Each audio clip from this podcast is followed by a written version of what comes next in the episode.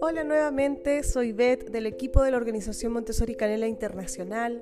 Te saludo desde Barcelona para continuar compartiendo contigo esta serie de episodios especiales que he ido publicando sobre las lecturas de María Montessori. Estoy compartiendo contigo capítulos de sus libros donde ella nos habla sobre el movimiento.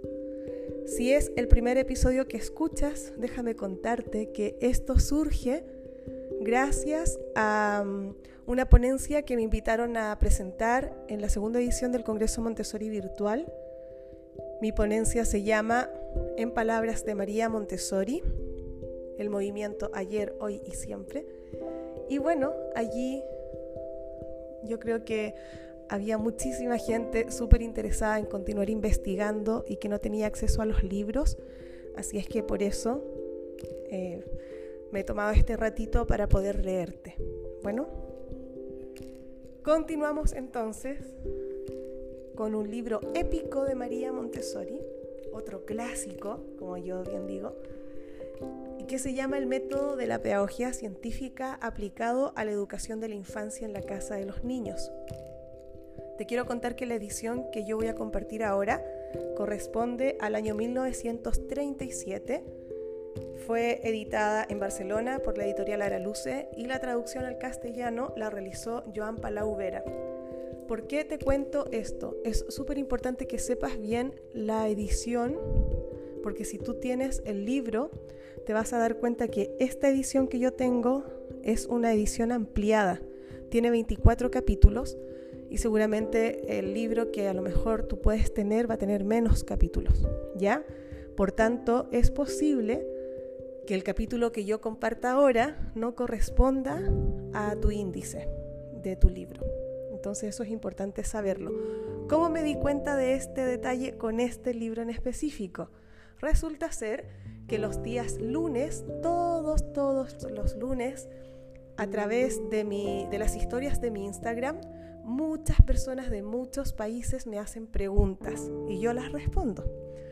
Entonces, eh, un compañero me preguntó sobre un tema y yo le recomendé de este libro los capítulos 19 y 20.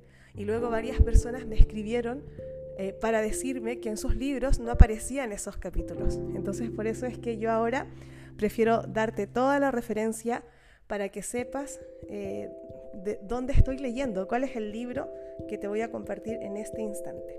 ¿Ya? Entonces, el método de la pedagogía científica aplicado a la educación de la infancia en la casa de los niños del año 1937 es la tercera edición corregida y ampliada que se editó aquí en Barcelona por la editorial Araluce y la traducción al castellano es de un gran, gran, gran filósofo, Joan Palau Vera, que de verdad si lo puedes buscar te va a encantar su trabajo.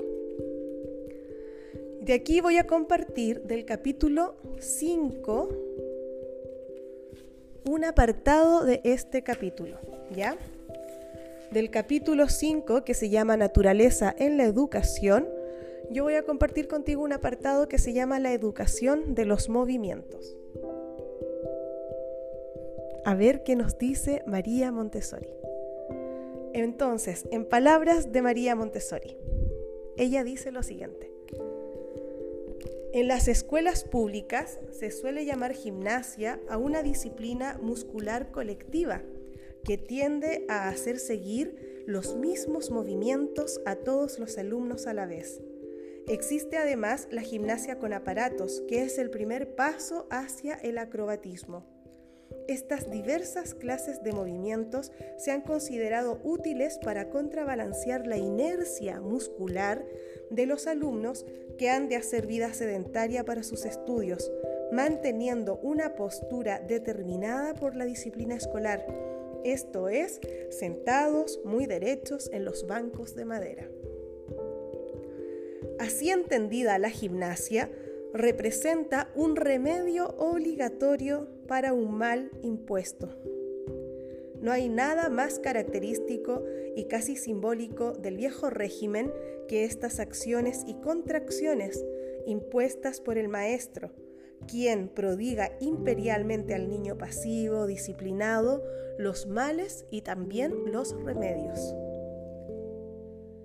Las corrientes modernas que ponen la gimnasia en otros planos distintos, como los juegos al aire libre establecidos en Inglaterra o la gimnasia rítmica, consideran al niño más humanamente, le dan la posibilidad de desentumecerse de las posturas forzadas con mayor respeto a su personalidad.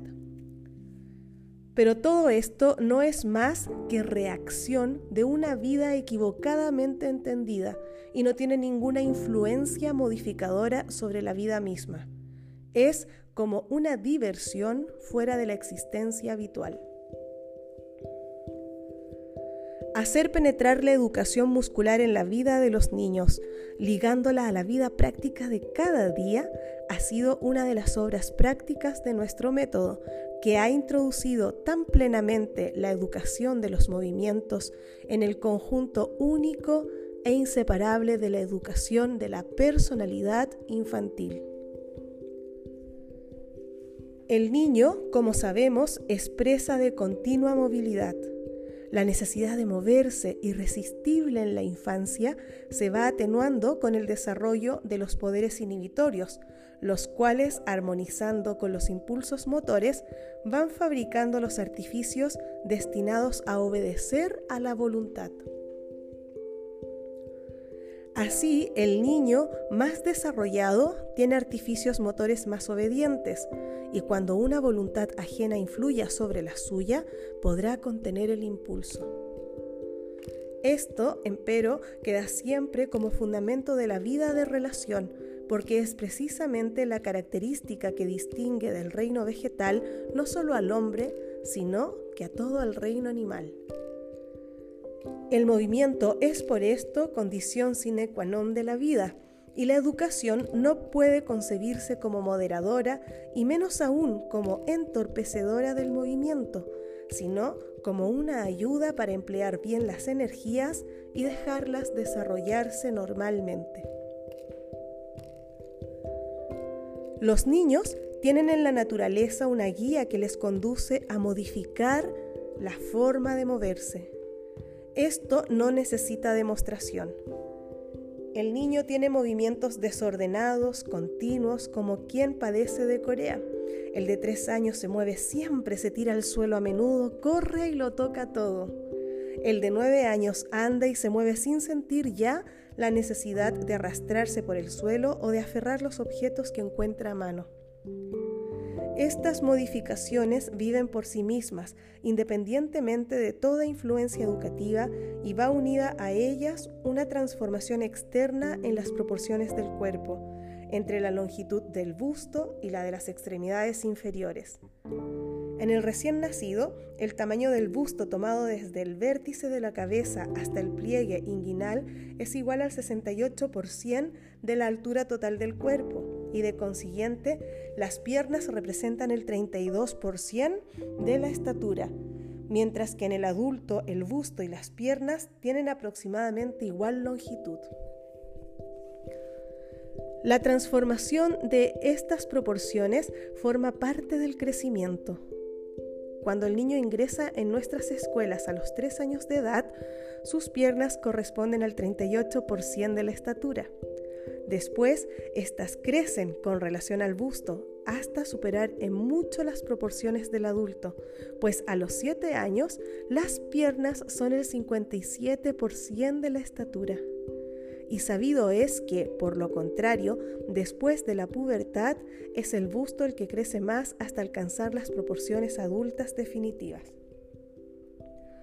Bastaría considerar tan elemental detalle del crecimiento para comprender que los niños han de tener distinta necesidad de moverse y que es necesario observarlos en sus movimientos espontáneos para ayudarlos con la educación a alcanzar la finalidad del crecimiento. Indicaremos algún carácter fundamental. Los niños de piernas cortas hacen grandes esfuerzos para mantener el equilibrio perfecto disimulan corriendo las dificultades que tienen para andar y sienten necesidad de descansar tendido, el busto en el suelo y las piernas levantadas. La posición casi natural del niño de pecho es la de cúbito supino, con los piececitos al aire que se coge con las manos, y el de 3 a 5 años de edad busca la posición de descanso en decúbito prono, levantando las piernas desde la rodilla y a veces con los hombros levantados porque se apoya en los codos, es decir, prefiere la posición de boca abajo. También es necesario buscarles posiciones de descanso distintas de las de sentarse en una silla. A los niños les gusta sentarse en el suelo con las piernas cruzadas, buscando la más amplia base de apoyo. Considerando tales necesidades naturales y un descanso que interrumpe el movimiento continuo, en las casas de los niños hay alfombritas que, de ordinario, están enrolladas y colocadas en un rincón de la clase. Los niños que prefieren trabajar en el suelo a hacerlo en las mesitas han de tomar primero una alfombra y extenderla, y como ningún adulto dirige las posiciones que han de tomar, siguen tranquilamente los dictámenes de su propia naturaleza. Este apartado se llama la educación de los movimientos, corresponde en esta edición de este libro al capítulo 5 que se llama La naturaleza en la educación y estamos hablando del libro El método de la pedagogía científica aplicado a la educación de la infancia en la casa de los niños, cuya tercera edición es del año 1937 y corresponde a la editorial Ara Luce.